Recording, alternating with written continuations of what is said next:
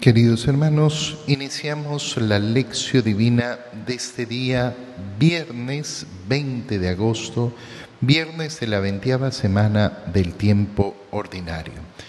Por la señal de la Santa Cruz de nuestros enemigos, líbranos, Señor Dios nuestro, en el nombre del Padre y del Hijo y del Espíritu Santo. Amén.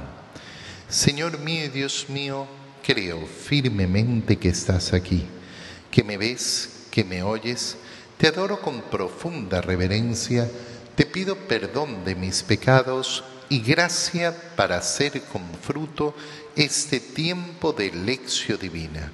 Madre mía Inmaculada, San José, mi Padre y Señor, Ángel de mi guarda, interceded por mí. Continuando hoy día con nuestra lección divina, pasamos a la lectura del el libro de Ruth y leemos el capítulo 1, versículos 1, 3 al 8, 14 al 16 y 22. En tiempo de los jueces hubo hambre en el país de Judá, y un hombre de Belén llamado em-, Elimelech se fue a residir con Noemí, su esposa, y sus dos hijos a la región de Moab. Murió Elimelech y Noemí se quedó sola con sus dos hijos. Estos se casaron con dos mujeres moabitas. Una se llamaba Orpá y la otra Ruth. Vivieron ahí unos diez años y murieron también los hijos de Noemí. Malón y Quilión, y ella se quedó sin hijos y sin esposo. Entonces decidió abandonar los campos de Moab y regresar al país de Judá con sus dos nueras, porque oyó decir que el Señor había favorecido al pueblo y le daba buenas cosechas se pusieron pues en camino para volver a la tierra de Judá.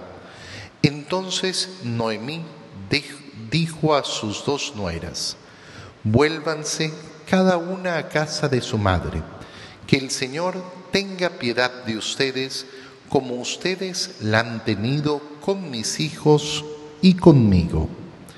Ellas rompieron a llorar y Orpá besó a su suegra. Noemí y se volvió a su pueblo. Pero Ruth se quedó con su suegra.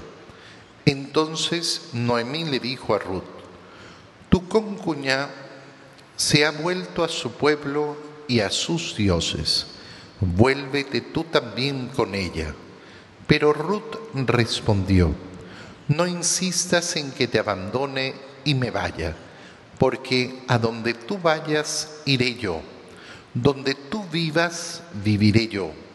Tu pueblo será mi pueblo y tu Dios será mi Dios. Así fue como Noemí, con su nuera Ruth la moabita, regresó a los campos de Moab y llegó con ella a Belén, al comienzo de la cosecha de la cebada. Palabra de Dios. Al leer el libro de Ruth vemos esa profunda intimidad que se debe, eh, que se debe desarrollar entre eh, aquellos familiares que no pertenecen a una familia de sangre, pero cuyo vínculo al final del día es mucho mayor. ¿Qué es lo que hemos, eh, que hemos leído? ¿Cómo viene un periodo de hambre en Judá? Y uno de esos habitantes de Judá, propiamente de la ciudad de Belén, Elimelech, decide abandonar su tierra. Vemos la historia de esa migración que nos toca vivir tan de cerca todo el tiempo, como por las situaciones económicas, como por las injusticias sociales, las personas se ven obligadas a abandonar su pueblo, a abandonar su lugar. Se lleva a su esposa Noemí y a sus dos hijos y se establecen en la zona, en la región de Moab. ¿Qué quiere decir esto? Que han dejado Israel, que se han mezclado con otro, eh, con otro pueblo.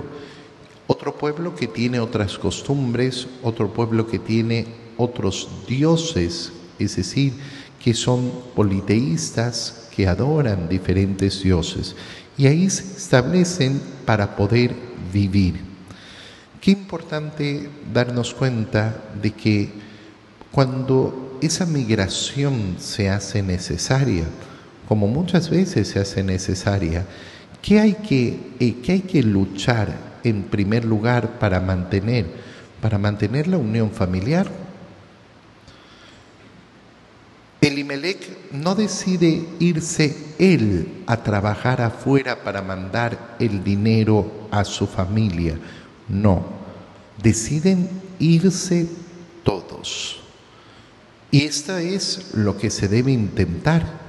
Oye, nosotros nos topamos efectivamente con muchas historias de desastres matrimoniales, de desastres familiares, por no luchar para mantener a la familia junta en aras de la comodidad o en aras de eh, los estudios de los hijos.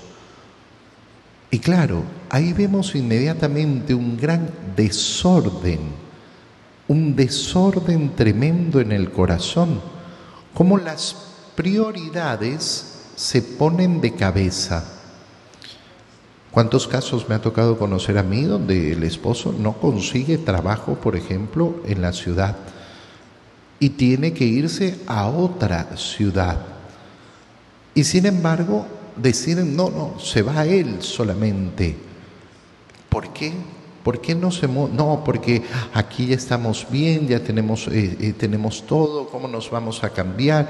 Eh, los niños aquí tienen su colegio, que es mucho mejor que el que pueden conseguir en ese otro lugar. Primero es el matrimonio. Primero es el matrimonio. Uno no puede desordenar en la vida familiar las jerarquías. A mí por eso me toca decirlo siempre. Aquellas, aquellos papás, aquellas mamás que dicen lo primero son mis hijos. Uy, Dios mío, qué equivocados. Qué profundamente equivocados están pero además en un error que es tan evidente. ¿Cómo puede ser que primer lugar lo ocupen los hijos si primero es el matrimonio? Si primero es el amor entre ese hombre y esa mujer. ¿Qué son los hijos o qué deben ser los hijos? Fruto del amor de los padres. Pero es que es muy duro, claro, claro, por supuesto, una situación de migración es sumamente dura. Y uno por eso tiene que tener las jerarquías muy claras en su corazón y en su cabeza, para que si llegan la necesidad de tomar decisiones, esas decisiones se den de una manera mucho más fácil cuando yo no tengo ordenada mi cabeza, cuando yo no tengo ordenado mi corazón, entonces esas decisiones se vuelven dificilísimas. Ay, es que no sé qué elegir. Tienes que elegir siempre lo que es más importante. Siempre elegir lo que es más importante. La unión matrimonial va a ser más importante que la educación de los hijos. La unión matrimonial va a ser más importante que la comodidad que tengo en este lugar. Siempre es una desgracia y una tragedia eh, efectivamente tener que emigrar, pero no significa que no esté revestido de una enorme gracia del Señor. Qué bonito es contemplar efectivamente a esas personas que por uno u otro motivo han tenido que salir fuera de su país, han tenido que emigrar y cómo se van integrando y cómo son recibidos y cómo se les abre las puertas y cómo van efectivamente haciendo suya esa vida. Bueno, esta es la historia eh, que estamos escuchando con Noemí y Ruth.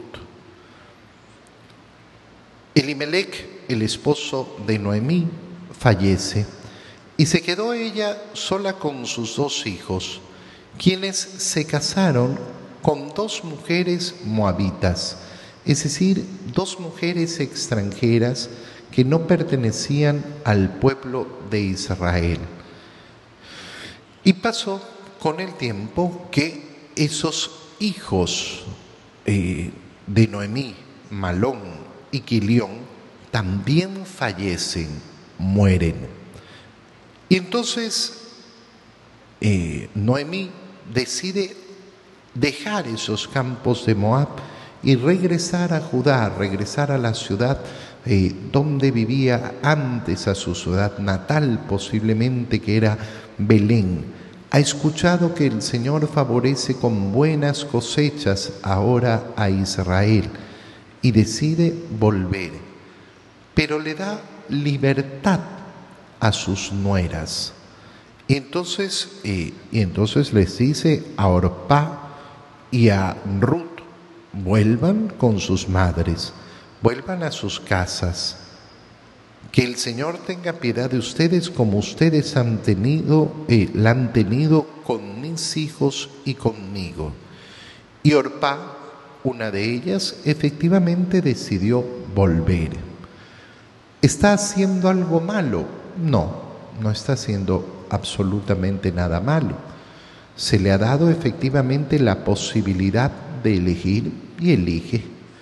No tiene por qué estar, eh, por qué estar eh, cambiándose a otro lugar si tiene una opción. No es que eh, es la historia de la que actuó mal versus la que actuó bien. No, esa no es la historia que hemos escuchado. Orpá decide volver a la casa de su madre y lo hace con la tristeza obviamente de la separación. Y Ruth, en cambio, decide mantenerse con su suegra. No insistas en que te abandone y me vaya, porque a donde tú vayas iré yo, donde tú vivas viviré yo. Tu pueblo será mi pueblo y tu Dios será mi Dios. ¿Qué vemos que ha ocurrido entonces en la historia de Noemí?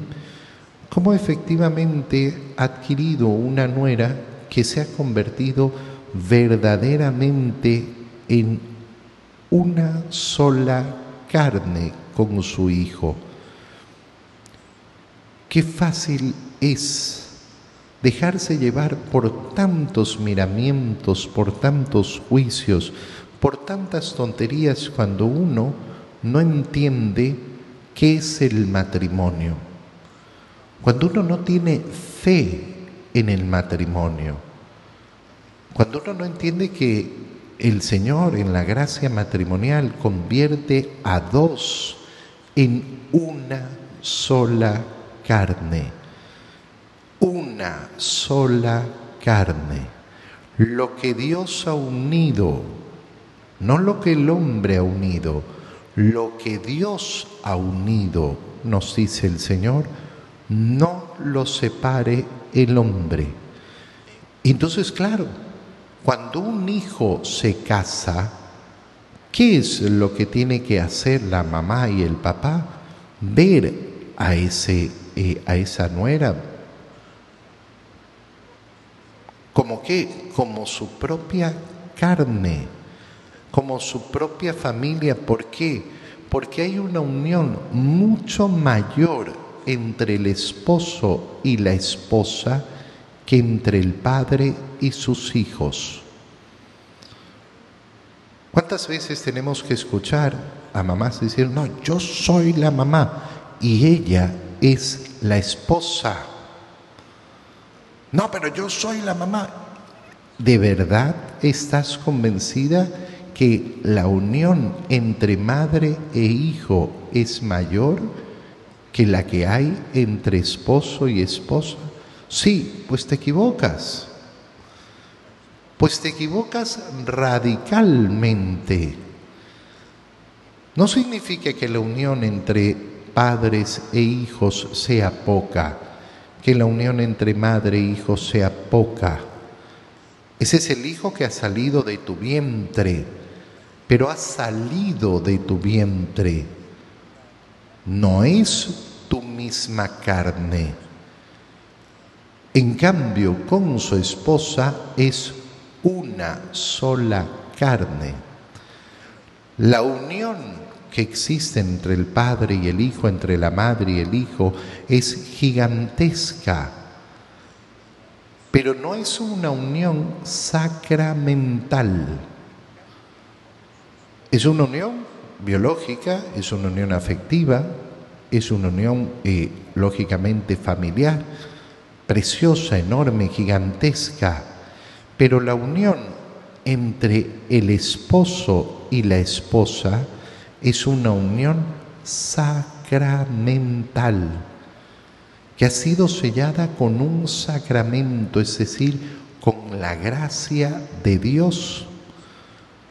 Entre los siete sacramentos, esos sacramentos que son los dones que Dios nos ha dado, para nuestra salvación no se encuentra el sacramento de la maternidad. La maternidad, no estoy hablando mal de ella por si acaso, es gigantesca y enorme. Pero el sacramento que encontramos es el matrimonio. Bueno, Ruth, esta nuera de Noemí, muestra efectivamente cómo ha entendido eso y cómo Noemí también lo ha entendido. Y cómo su vida ha quedado unida a pesar de ya haber quedado viudas las dos. Y Ruth decide unir su vida a la de su suegra, unir su suerte a la de su suegra. ¿Podía haber elegido otra cosa? Sí. ¿Hubiera hecho mal? No. Pero lleva el amor hasta ese nivel. Qué importante examinar nuestras relaciones familiares. Qué importante examinar si yo estoy dispuesto efectivamente solo a hacer aquello que es lo justo, lo necesario, o estoy dispuesto a ir más allá. Estoy dispuesto a entregarme, a amar. Ruth ¿Qué es lo que está haciendo? Está haciendo eso. Y decide efectivamente entonces volver con eh, Noemí a la tierra de donde ella había venido. En el Evangelio, continuando con la lectura del Evangelio de San Mateo, leemos el capítulo 22, versículos 34 al 40. En aquel tiempo, habiéndose enterado los fariseos de que Jesús había dejado callado a los saduceos, se acercaron a él. Uno de ellos, que era doctor de la ley, le preguntó para ponerlo a prueba, Maestro, ¿cuál es el mandamiento más grande de la ley? Jesús le respondió, Amarás al Señor tu Dios con todo tu corazón, con toda tu alma y con toda tu mente. Este es el más grande y el primero de los mandamientos. Y el segundo es semejante a este. Amarás a tu prójimo como a ti mismo. En estos dos mandamientos se fundan toda la ley y los profetas. Palabra del Señor. Inicia esta parte del Evangelio de San Mateo contándonos cómo el Señor había dejado eh, callados a los saduceos. ¿De qué, eh, ¿De qué escena se trata para eh, tener claro el contexto? Mateo nos presenta cómo, cómo van mandándole diferentes grupos para preguntarle al Señor, pero no con el deseo de conocer, sino con el deseo de ponerlo a prueba. En el caso de los saduceos, justamente los ha dejado callados con una pregunta respecto al matrimonio. Le han preguntado al Señor, bueno, eh, Moisés nos ordenó que si moría un hermano habiéndose casado pero sin dejar descendencia, el siguiente hermano se casara con su mujer para darle esa descendencia. Y una mujer se casó con siete hermanos porque todos se murieron. En la vida eterna, ¿cuál? ¿Cuál, cuál, cuál, cuál va a ser la esposa? Los saduceos trataban de demostrar eh, la supuesta tontería de hablar de la vida eterna. Y el Señor les dice, ah, claro, pues ustedes creen que la vida eterna va a ser como esta vida. ¿Ustedes creen que los parámetros de este mundo son los parámetros del nuevo mundo? No. En la vida futura no habrá matrimonio. No es que ella tiene que estar unida con uno con otro. No. No existe el matrimonio. El matrimonio habrá perdido, lógicamente, su finalidad. Entonces, frente a esto, como han quedado callados los saduceos, los fariseos mandan, eh, mandan a otro y se acercaron a él. Y uno que era doctor de la ley le pregunta, y de nuevo nos dice San Mateo que le pregunta para ponerlo a prueba, ¿cuál es el mandamiento más grande de la ley? Fíjate cuál es el planteamiento que hay en el fondo. En el fondo es bueno, hay tantas leyes, hay tantos mandamientos. Los mandamientos que había puesto el Señor, pero los mandamientos también que habían impuesto los mismos israelitas con el pasar de los años.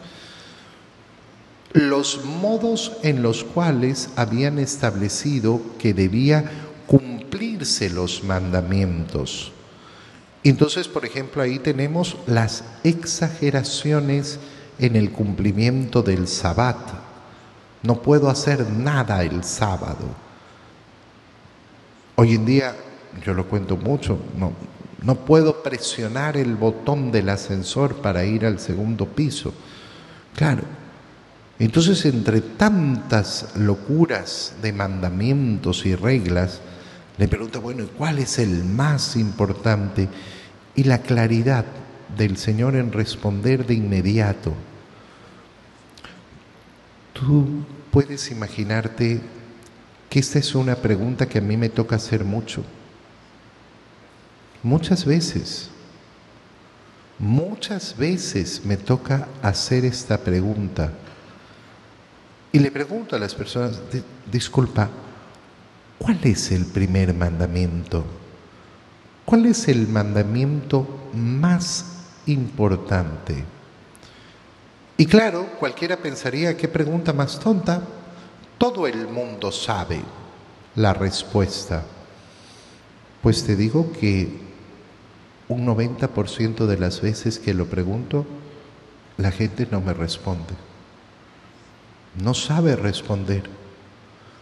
¿Cuál es el mandamiento más importante? ¿Qué es lo que tiene que ser primero siempre. Hay algunos que dicen, amar al prójimo, no matar, no engañar. Impresiona muchísimo esto, porque fíjate bien, si en mi cabeza yo no tengo en orden los mandamientos, ¿qué va a suceder en mi corazón?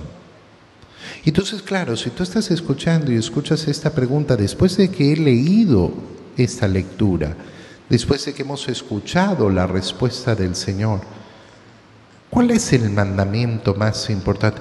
Eh, eh, eh, no, no, no sabes. Hay un problema.